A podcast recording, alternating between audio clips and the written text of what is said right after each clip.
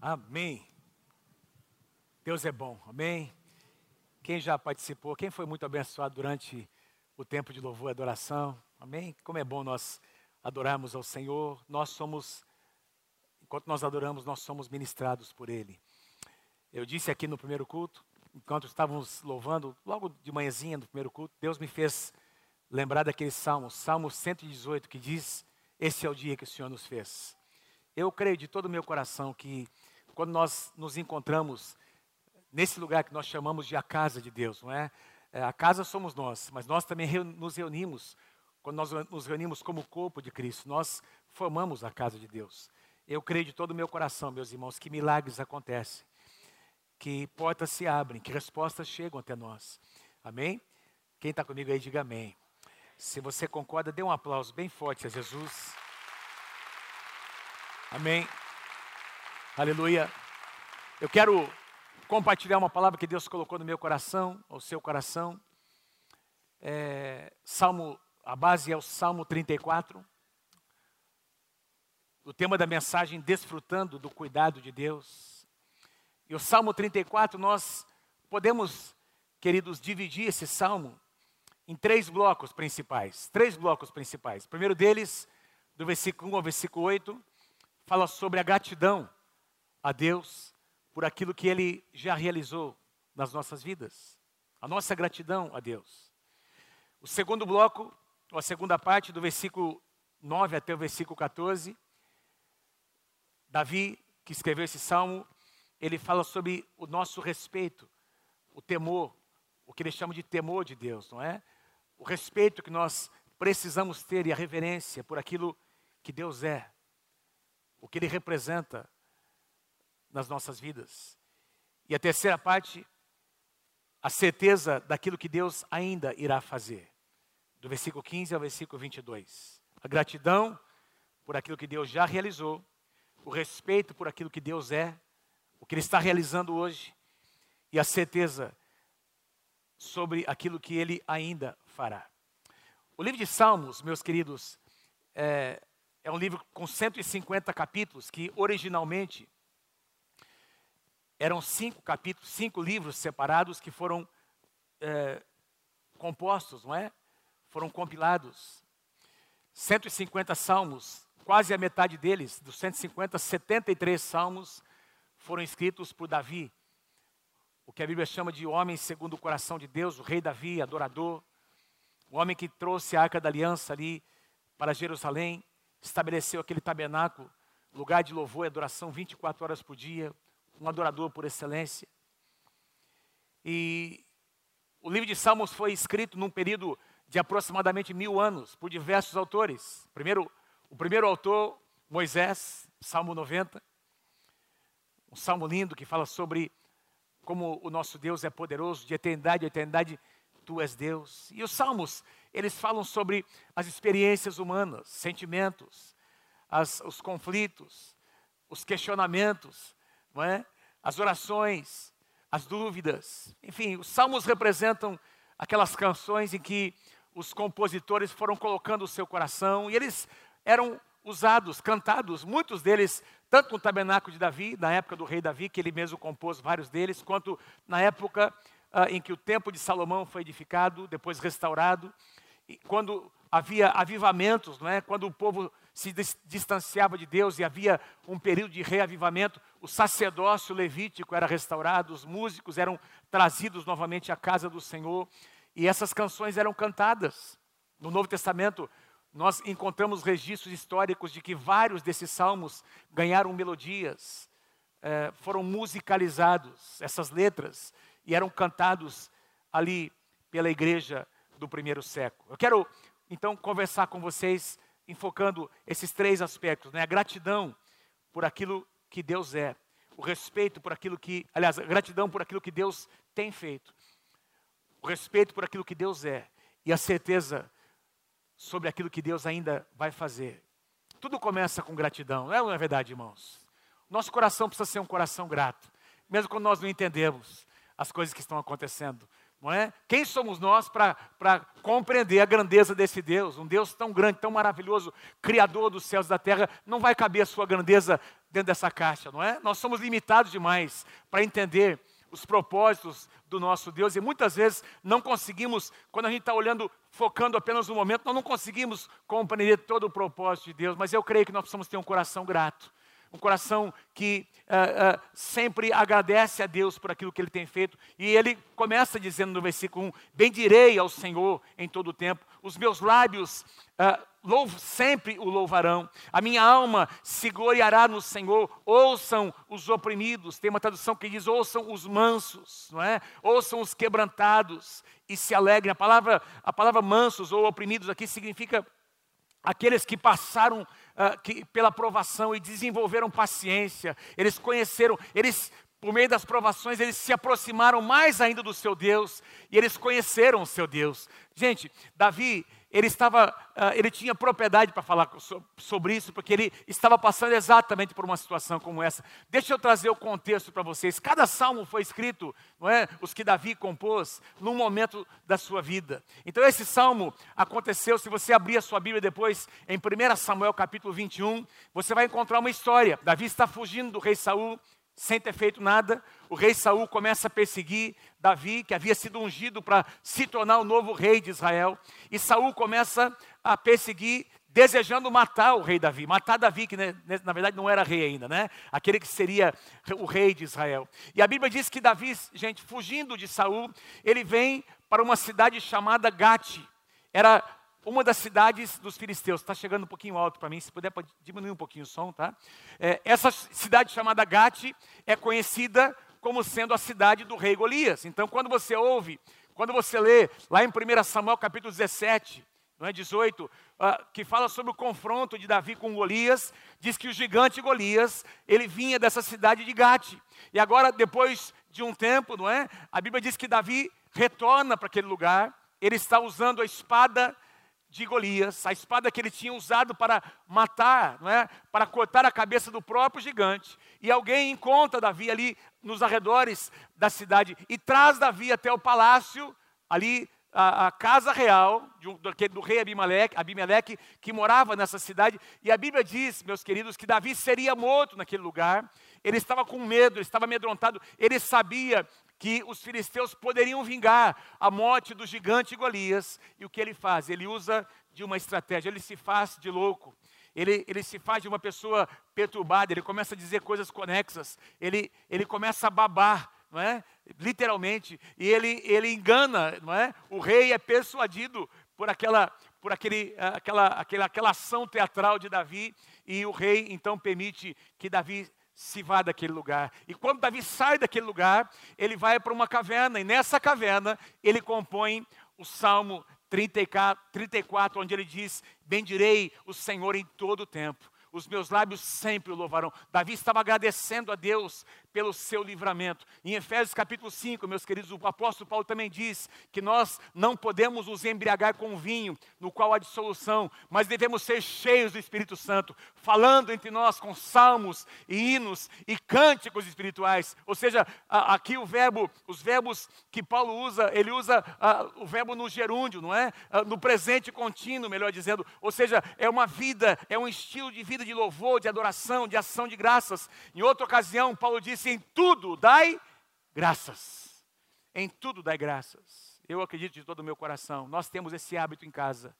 Quando nós acordamos, a primeira coisa que nós fazemos é agradecer a Deus. Não importa o que esteja acontecendo. Eu consigo ouvir a Mônica ao acordar, começar a falar em línguas, agradecer a Deus. Eu faço a mesma coisa. É a primeira coisa que nós fazemos, não é? além de dar uma alongadinha, né? Então a gente está ali alongando e a gente começa então a louvar, a, a, a, a liberar palavras de ação de graça. Eu quero dizer para você, o seu dia vai ser diferente se você começar agradecendo. Essa é uma chave. Não importa o que você esteja passando, o que esteja acontecendo, comece o seu dia com ações de graças e o seu dia será diferente. Em tudo dá graças, esse é um bom hábito. Versículo 3: proclamem, ele diz, proclamem a grandeza do Senhor comigo. Agora, Davi começa a por meio do cântico dele, ele começa a exortar, a animar os seus amigos, as pessoas ao seu redor, a cantarem com ele. O mesmo, ele compõe um salmo, ele compõe uma canção, ele diz: Juntos exaltemos o nome do Senhor juntos quem? Se Davi estava sozinho. Eu vou mostrar para vocês quem eram essas pessoas.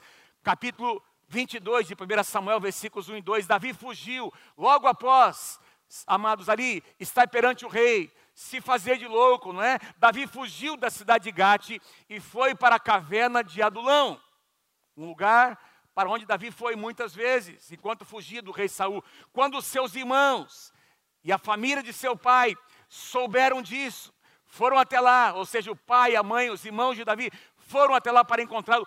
Também juntaram-se a ele todos os que estavam em dificuldades, os endividados e os descontentes, tem uma tradição que diz os desanimados, e ele se tornou líderes deles, e havia cerca de 400 homens com ele. Que igreja maravilhosa, irmãos. Põe lá de novo mim, por favor. Quem eram eles? Todos os que estavam em dificuldade. Tem alguém que se identifica aí? Tem alguém em dificuldade aí? Os endividados, não precisa levantar sua mão, endividados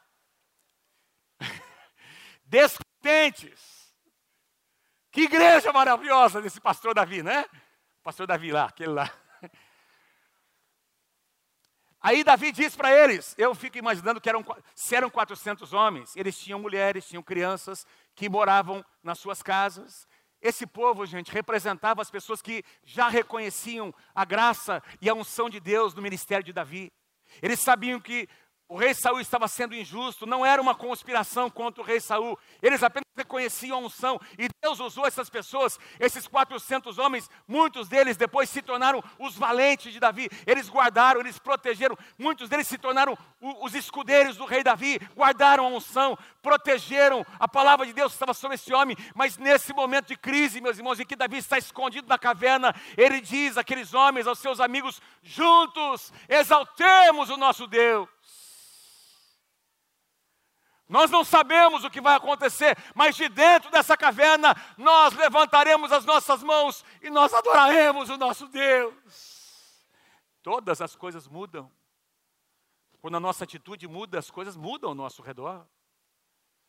A gente começa a enxergar o mundo de uma forma diferente. Quem está comigo aí, diga amém. Versículo 4: Busquei o Senhor e ele me respondeu. Ele continua cantando: Livrou-me de todos os meus temores.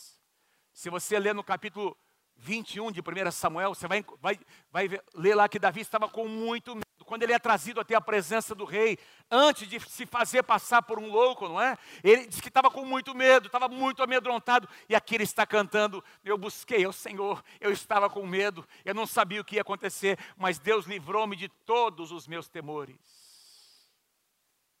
Os que olham para ele serão, estão radiantes de alegria. Os seus rostos jamais mostrarão decepção. Diz a história, muitos livros contam a história dos cristãos que foram mortos nas arenas. E eles, nesses registros de diversos cristãos no primeiro século, meus irmãos, simplesmente por não negar Jesus como seu Senhor e o seu Salvador. Diz que eles eram trazidos nas arenas e diz que os romanos não entendiam porque eles iam ali em alegria, olhando para cima, como que estivessem, se estivessem olhando para algum lugar. Eles estavam olhando para o Senhor. Estavam sendo mortos por amor ao evangelho que eles abraçaram. Certa ocasião, no capítulo 6 de Atos, capítulo 6 e 7, conta a história de um homem chamado Estevão. Dois capítulos apenas, na verdade um capítulo e meio. Diz que quando a, igreja começou a se multiplicar, Deus, por meio dos presbíteros, não é? Deus unge, aqueles sete diáconos são levantados para dar assistência não é? nos serviços naturais. E diz que um deles se destacou, o nome dele, Estevão, um homem que pregava a palavra, um evangelista e um homem que ao pregar os sinais e as maravilhas o acompanharam. Várias pessoas não têm nem os registros de quantos milagres, meus irmãos, Deus fez por meio das suas mãos, mas diz que foram muitos milagres, o que provocou uma reação nos judeus religiosos. Diz que eles levantaram falsas testemunhas e trouxeram Estevão até o sinédrio para acusá-lo de blasfêmia. E a palavra do Senhor diz que ali naquele sinédrio, que nada mais é do que um conselho, né? os anciãos de Israel, que se, uh, uh, eles se reuniam para julgar os assuntos espirituais, para dar uma palavra de julgamento. E nós sabemos que a partir daí Estevão foi condenado à morte, foi morto, apedrejado. Mas a Bíblia diz que no meio do sinédrio, meus irmãos, ele estava ali falando e diz lá no capítulo 6 de Atos, versículo 15, olhando para ele, aqueles anciãos, né, os religiosos, olhando para ele, todos os que estavam sentados no sinédrio, viram que o seu rosto parecia o rosto de um anjo. Porque Estevão estava olhando, o Davi disse aqui: os que olham para ele serão radiantes de alegria. Havia, um, havia uma atitude, meus irmãos, de alegria no coração de Estevão, por ser digno de estar passando por aquele momento. E eles olharam para o rosto de Estevão e viram que era como o rosto de um anjo. Eu posso deduzir que o seu rosto brilhava. O seu rosto estava como que refugindo uma, um tipo de, de brilho, não é? Talvez como aquele que Moisés, diz que Moisés, quando estava com o Senhor lá no monte, ele descia do monte, e a Bíblia diz que o seu rosto brilhava ao ponto de ter, ter que colocar um véu em frente ao seu rosto, porque as pessoas não, era algo tão ofuscante que as pessoas não conseguiam encarar Moisés. Eu acho que Estevão alguma coisa para chamar a atenção, para eles dizerem que era como o rosto de um anjo. Eu acredito que havia, havia a, a, a, a glória de Deus estava sobre aquele rapaz, porque ele estava olhando para o Senhor. Eu quero te dizer uma coisa nessa manhã: olha para o Senhor, tira os olhos dos seus problemas, tira os olhos daquilo que você está chamando hoje de algo impossível. Volte a olhar para o teu Deus, porque o teu Deus está cuidando de você. O teu Deus cuida de você. Aleluia. Vamos continuar no Salmo 34. Este pobre homem clamou e o Senhor ouviu. Quem é que crê que o nosso Deus responde às nossas orações? E o libertou de todas as suas tribulações. Olha o que ele diz: o anjo do Senhor é sentinela. Tradução atualizada diz: o anjo do Senhor acampa-se.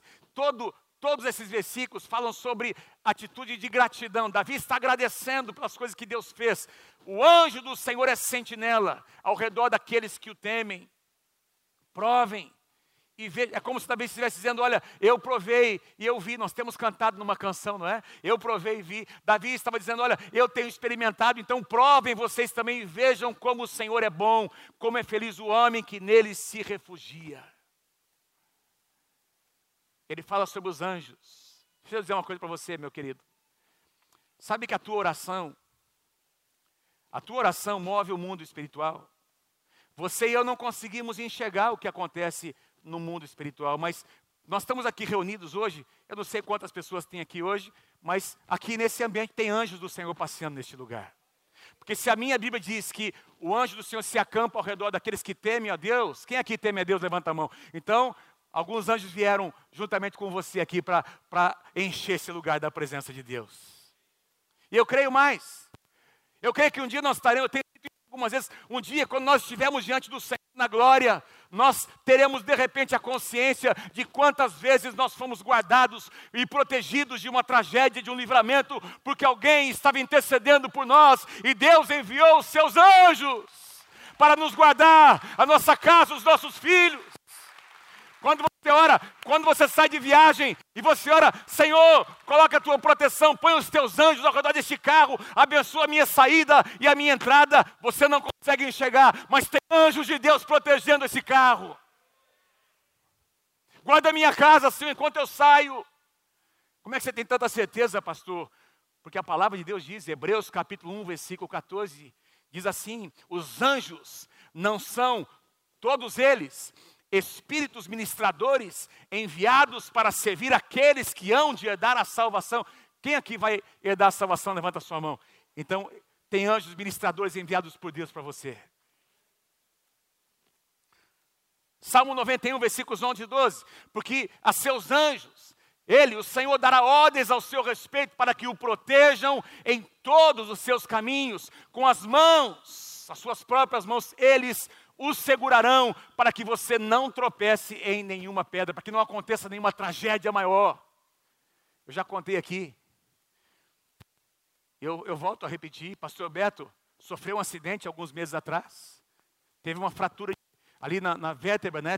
e quase ficou paraplégico. Sabe por que ele não ficou? Sabe por que ele não morreu? Porque tinha um anjo ali de Deus que estendeu as mãos bem na hora que ele estava batendo aquela, a sua cabeça naquela pedra. O anjo de Deus estava ali para guardar, para dizer: não, não, não chegou a hora, ele tem muita coisa para fazer, não terminou o seu ministério, não terminou o seu chamado.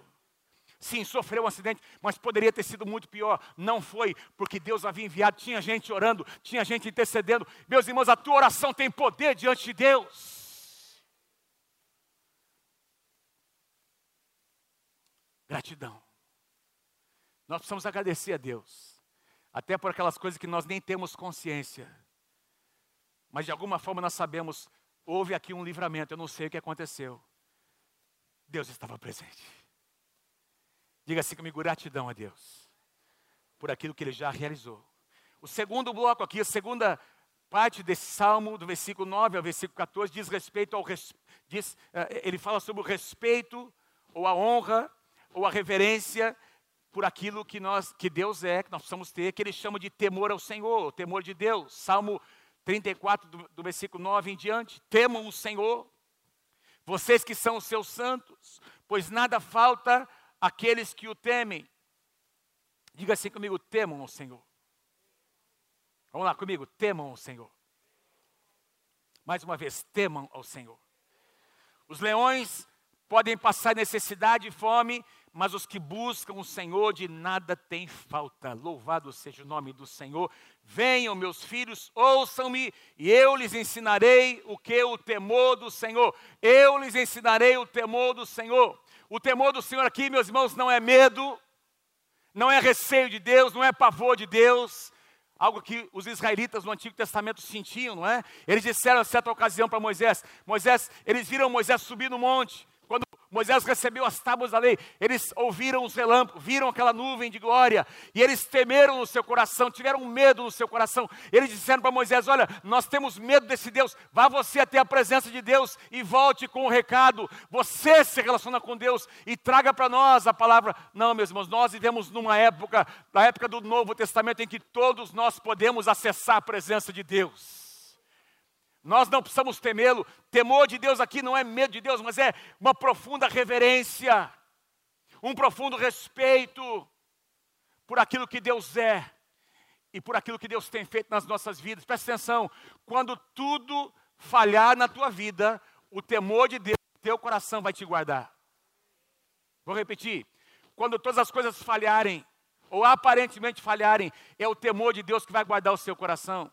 E é por isso, se você tiver curiosidade de estudar na sua casa nessa semana, não é pegar uma concordância, coloca lá o temor do Senhor, o temor de Deus, e você vai ver quantas promessas tem para aqueles que temem ao Senhor. Salmo 128 é, uma, é, é um salmo que fala sobre: Eis como será abençoado o homem que teme ao Senhor. E diz lá uma relação de bênçãos naturais, espirituais, na casa, na família. Então, tem muita promessa de Deus para aqueles que temem ao Senhor aqueles que reverenciam, aqueles que têm um respeito por aquilo que Deus tem feito. Quando nós pensamos em desistir, meus irmãos, no meio das provações, é o temor de Deus que guarda o nosso coração. Quando nós pensamos em abrir mão do nosso chamado, é o temor de Deus que nos mantém nesse caminho. Quando, meus irmãos, nós, nós pensamos em ceder à tentação, é o temor de Deus que nos guarda. Aconteceu com José. Naquele palácio, e José é vendido como escravo, e a Bíblia diz que o rapaz era bom, era inteligente, o rapaz era trabalhador. Quem é que crê que Deus abençoa quem trabalha? Levanta a mão, amém? Deus abençoou. E aí Deus começou a honrar José, porque ele levantava mais, chegava mais cedo e saía mais tarde. Ele não negava fogo. E Deus honra as pessoas que trabalham. E Deus começa a promover José. E aí a mulher de Potifar coloca os olhos sobre o rapaz, que era um rapaz bonito, bem, charmoso, bacana. E a mulher de Potifar devia ser bonita, charmosa, também bacana e rica. Obrigado. O que está acontecendo? Amém.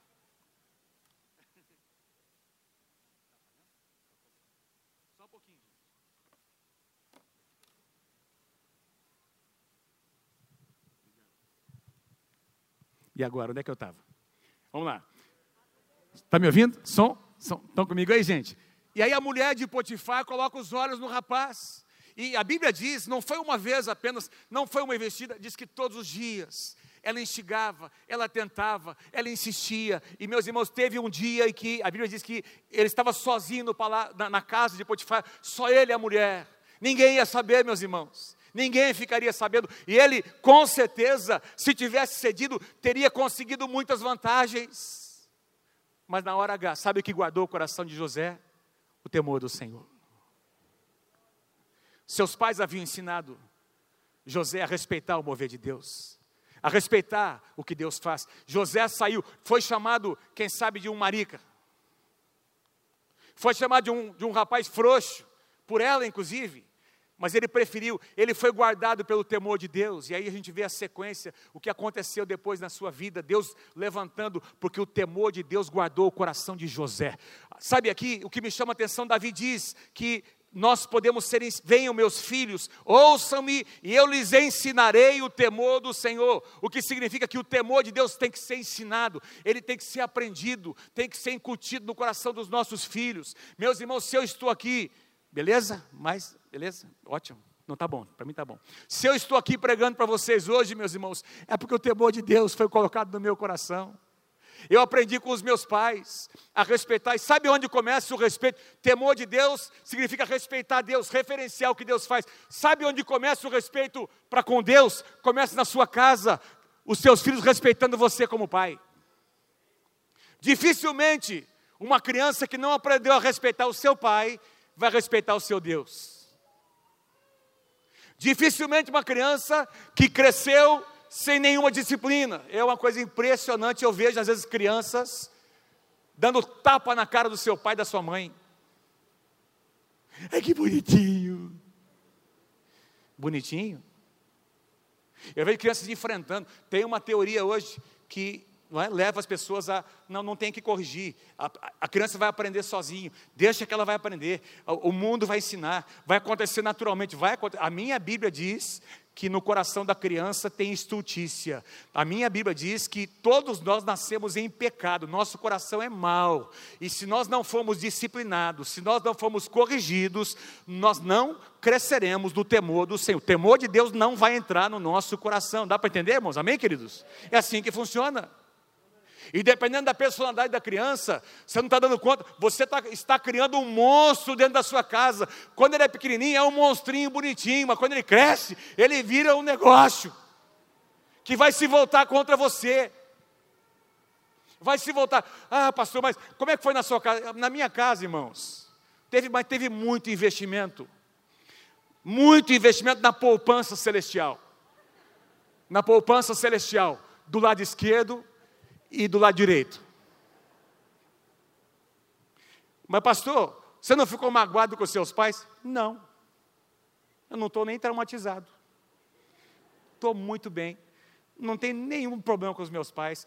Aliás, eu tenho consciência de que se eu não tivesse sido corrigido, eu não estaria aqui pregando para você hoje. Os meus pais me amaram o suficiente para me, me corrigir, eu e os meus irmãos, para me ensinar nos ensinar o temor do Senhor. Quando eu saí para fazer faculdade com 16 anos, faculdade de engenharia em São Paulo, de repente estou fora de casa, 16 para 17 anos, agora não tenho mais meus pais, não tenho que prestar conta para ninguém. Eu estou agora numa república, tem lá o meu irmão, tem lá, que ele é um pouquinho mais comportadinho, né? Tinha lá os, os meus amigos, e eu podia fazer o que eu quisesse. Sabe o que me guardou, meus irmãos? O temor do Senhor, que eu tinha aprendido com os meus pais. A minha esposa, foi a primeira mulher que eu conheci sexualmente falando.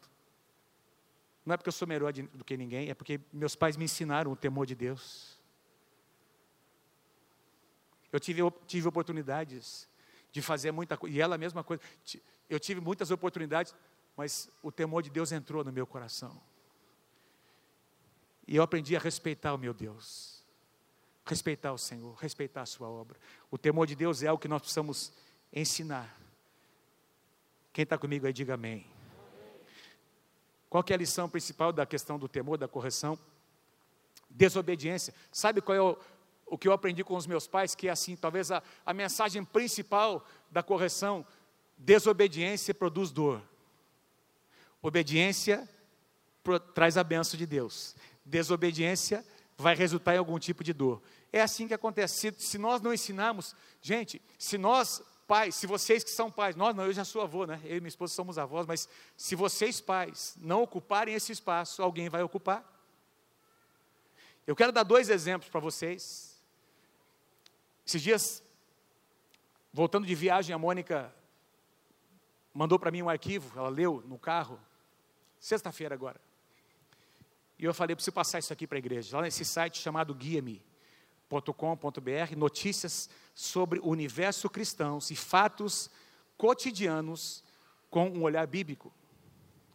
E eles trouxeram ali uma reportagem dessa, dessa moça, não é? É uma influenciadora, youtuber americana, cristã, que ela é constantemente chamada pela Fox News, que é uma rede americana conservadora, a favor da família, dos princípios cristãos, na maioria da, do, dos seus pontos, não é? Da, das suas, dos seus posicionamentos. É uma senhora, uma moça muito conhecida, e olha o que ela escreve, o artigo que ela escreve: temos que ensinar os nossos filhos coisas que você e eu provavelmente não tivemos que aprender quando éramos crianças. Nossos pais não tiveram que nos ensinar a diferença entre um homem e uma mulher. Acontecia naturalmente, sim ou não? E acontecendo. Hoje em dia, então ela diz assim: olha, ela observa que desde desenhos animados até a grande mídia estão buscando doutrinar crianças sobre sexualidade e gênero. Portanto, se você não está catequizando, incutindo nos seus filhos, se não está doutrinando seus filhos, diga assim comigo, doutrinando. Os ensinando o que pensar e como pensar, então Outra pessoa está fazendo isso, ela alerta. Eles querem trabalhar e formar a mente do seu filho, a imagem deles, explicou ela. Eles podem não se considerar religiosos, mas são em todos os sentidos da palavra, são religiosos. Eles têm seus próprios dogmas, eles têm seu próprio tipo de teologia e a sua própria visão de mundo. Quem concorda, diga amém. A apresentadora também incentiva os pais a se envolverem na vida dos filhos, especialmente na vida espiritual. Você tem que ser o principal treinador de fé do seu filho. Ninguém mais vai fazer isso por você, nem mesmo uma escola cristã e nem a igreja vai conseguir fazer. O papel é teu como papai e mamãe. Não dá para terceirizar, não dá para culpar a igreja. O que, que, que você está querendo dizer? Eu estou querendo dizer para você que você, papai e mamãe, precisa rever a sua agenda para colocar o seu filho, a sua filha, num lugar de prioridade, porque os dias são maus. Ela continua dizendo, põe lá, ela destaca também que se que a neutralidade é um mito. A neutra, diga comigo, a neutralidade é um mito. Não existe uma visão de mundo neutra. Seus filhos estão aprendendo uma visão de mundo quando estão assistindo TV e também na sala de aula. Que visão de mundo você quer que os seus filhos tenham? O último slide dela. Aos pais que se sentem incapazes de doutrinar os filhos, ela dá um conselho prático. Você não precisa ser um teólogo especialista e saber tudo da Bíblia. Você não precisa ter uma vida perfeita. É claro, você deve dar um exemplo de caráter, integridade e compaixão para com seus filhos, mas se você não for perfeito, tudo bem. Ela acrescenta agora, é hora de humildemente começar a pedir sabedoria a Deus, pedir ajuda às pessoas ao seu redor e começar a discipular seus filhos no Senhor, ensinando a eles o que pensar, como pensar, como trabalhar e como viver a fé. Fale a verdade em amor.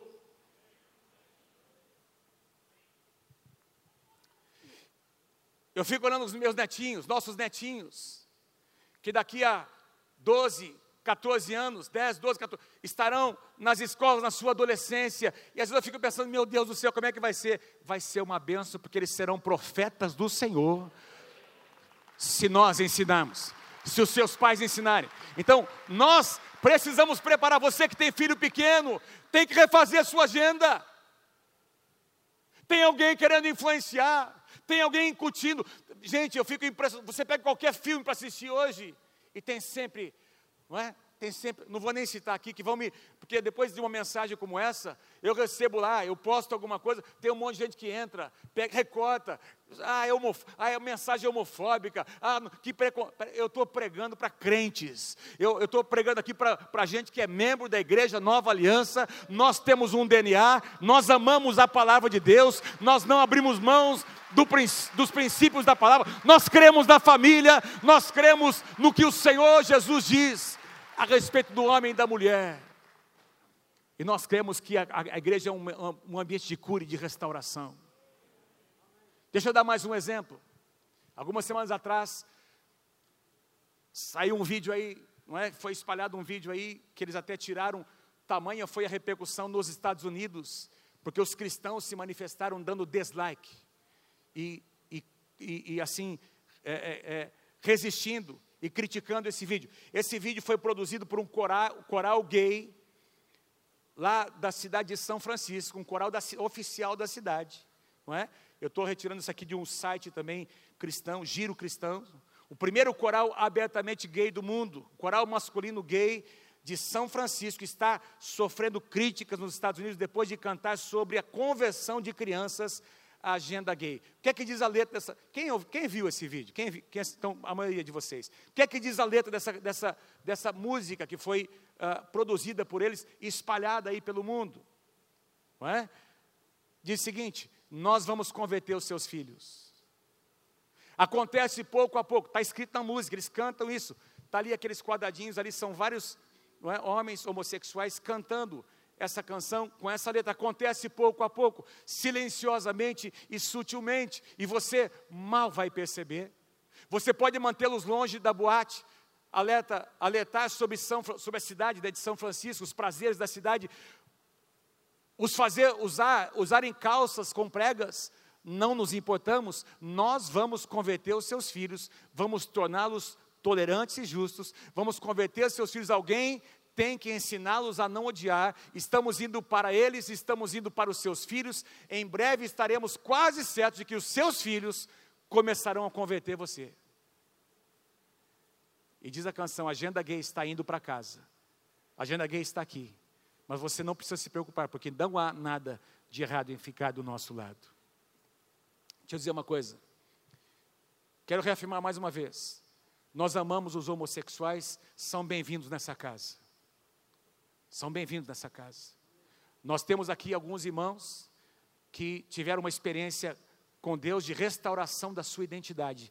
Hoje são casados, pais de família, totalmente restaurados pelo poder de Deus, porque esse é o poder do Evangelho.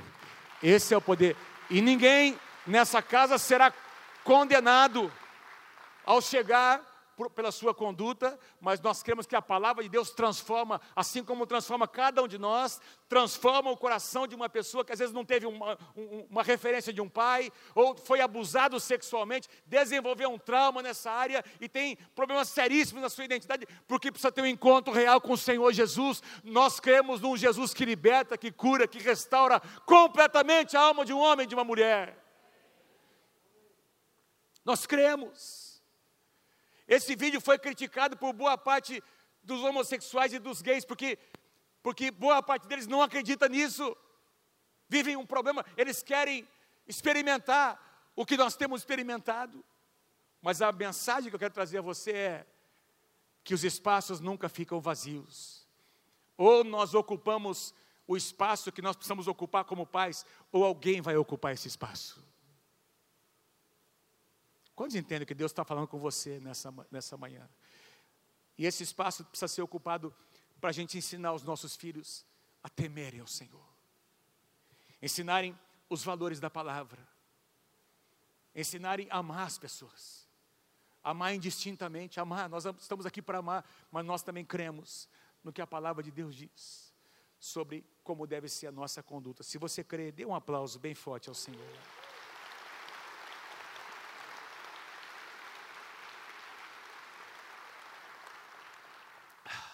Veja como era algo importante o temor de Deus.